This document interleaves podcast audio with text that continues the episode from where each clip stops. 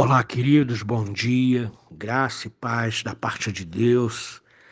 Espero que você tenha dormido uma boa noite de ontem para hoje e que a sua semana seja uma semana marcada pela cura, seja uma semana marcada pela bênção de Deus, seja uma semana marcada pela presença de Deus em sua vida, pelas portas abertas. Convido você a meditar comigo na segunda carta de Paulo aos Coríntios, capítulo 8, verso 7. Esse verso diz assim: Como, porém, em tudo manifestais superabundância, tanto na fé, quanto na palavra, como no saber, e em todo cuidado, e em nosso amor para convosco, assim também abundeis nesta graça. Queridos, Paulo demonstra aqui, nesse versículo, é, uma grande capacidade de motivar a igreja de Corinto, não só a perceber as suas virtudes, como também aplicar essas virtudes na hora de ajudar os irmãos.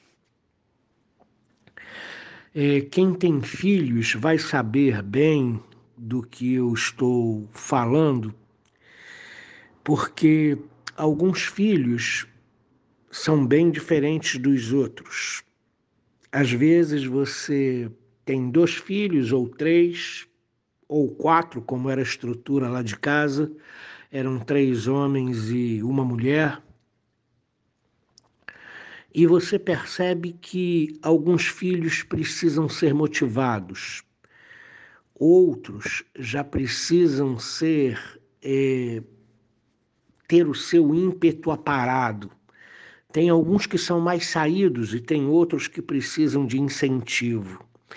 Então, Paulo mostra nesse versículo a arte de motivar as pessoas, a arte de motivar a igreja. Você é uma pessoa motivada?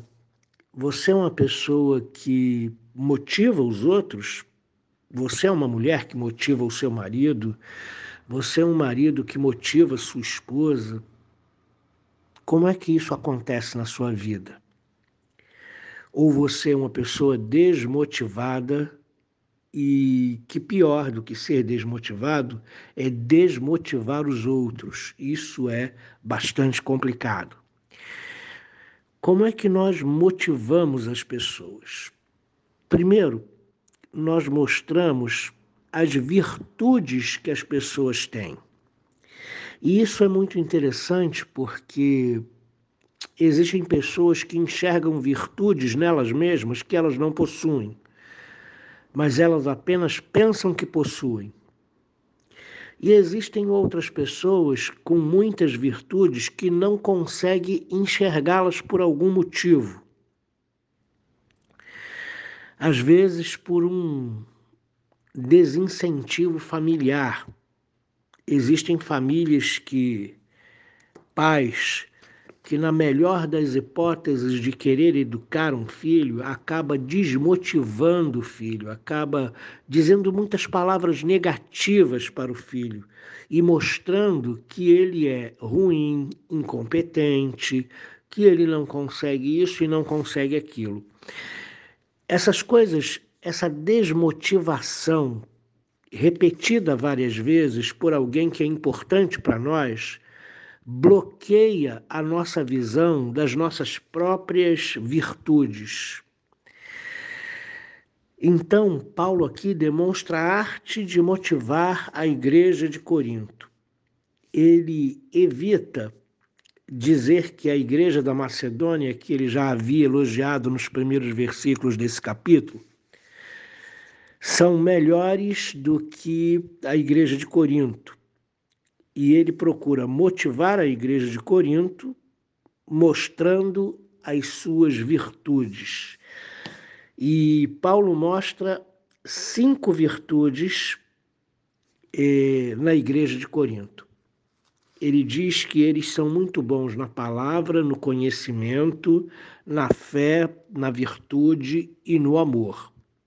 Cinco virtudes.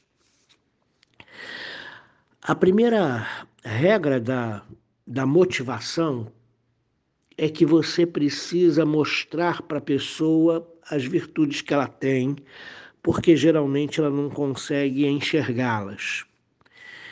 Depois você precisa demonstrar as áreas que essa pessoa domina bem.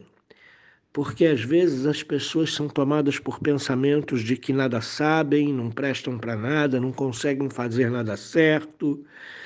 E quando elas começam a falar essas coisas, então nós precisamos injetar nelas uma boa dose de motivação e nós motivamos as pessoas mostrando as virtudes. Geralmente, o que acontece é que nós mostramos um erro. Quando você se aborrece com seu filho, você vai mostrar os erros dele. E, e às vezes nós nos aborrecemos muito com os nossos filhos e demonstramos muito os erros deles de, deles de forma insistente e isso demonstrar erros de forma insistente, sem necessidade, porque você já falou uma vez, é uma grande estratégia desmotivadora. Você motiva as pessoas mostrando a elas as suas virtudes, aquilo que ela é boa, aquilo que ela faz bem. E a igreja de Corinto era uma igreja que de fácil comunicação com a boa palavra, era uma igreja de fé, era uma igreja de conhecimento espiritual, era uma igreja diligente e uma igreja que amava uns aos outros e o apóstolo Paulo. Então, Paulo usa essas virtudes nesse versículo para dizer para a igreja que ela é abundante e que ela pode usar essa abundância, ela pode usar as suas virtudes quando for levantar a coleta para os pobres de Jerusalém. Essa é a ideia de Paulo. Paulo, na arte de pastorear, é tremendo. Ele então motiva a igreja, mostra as virtudes e no último, na última linha do versículo, ele faz um apelo à igreja: sejam abundantes também nessa graça, sejam abundantes também nessa ajuda para os crentes em Jerusalém. Como é que você lida com as pessoas que estão à sua volta? Seus subordinados, seus filhos, pessoas que são amigas suas, porque algum, alguns amigos abrem o coração é, conosco e mostram um desânimo, uma desmotivação, você é uma pessoa que é capaz de enxergar isso e motivar as pessoas que estão do seu lado? Motivar a sua mãe, motivar os seus pais, motivar o seu filho, motivar a sua esposa, motivar o seu marido. A estratégia de motivação usada por, usada por Paulo é muito inteligente e surtiu grande efeito.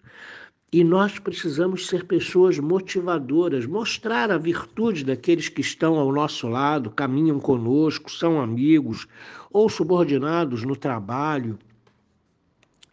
Um bom chefe sabe motivar os seus funcionários a darem o melhor de si. Então, eu peço a você que enumere as suas virtudes, procure perceber as suas virtudes, naquilo que você é bom, naquilo que você faz bem. Nós não somos perfeitos, não fazemos bem todas as coisas. Por exemplo, no ministério pastoral existem várias vertentes. Alguns pastores são muito achegados às ovelhas, e aí a gente diz que esses pastores têm cheiro de ovelha.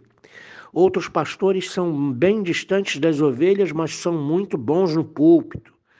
Outros, outros pastores são bons em outras áreas, na área do, do discipulado, do evangelismo. Então, existem várias áreas que os pastores podem ser bons, mas nós não somos bons em tudo. Então, procure listar as suas virtudes e se concentre nelas Seja uma pessoa motivadora. Tem uma palavra que vai levantar o seu irmão, a sua irmã, na sua boca. Não seja uma pessoa desmotivadora, estraga prazeres, que joga água fria no sentimento quente das pessoas, na ideia que pulula no coração das pessoas. Seja uma pessoa que motiva, que sabe, sabe motivar, sabe mostrar as virtudes, sabe dizer, e olha só, nessas duas áreas você é muito bom, concentre-se nelas e assim motivar o seu irmão, a sua irmã. Que Deus abençoe você nesse início de semana, que você tenha uma palavra positiva, motivadora sempre para as pessoas que estão à sua volta e que o Senhor te permita enxergar mais as virtudes das pessoas do que os erros, porque a nossa natureza carnal ela nos leva a enxergar os erros muito mais do que as virtudes. Então, que Deus nos livre disso.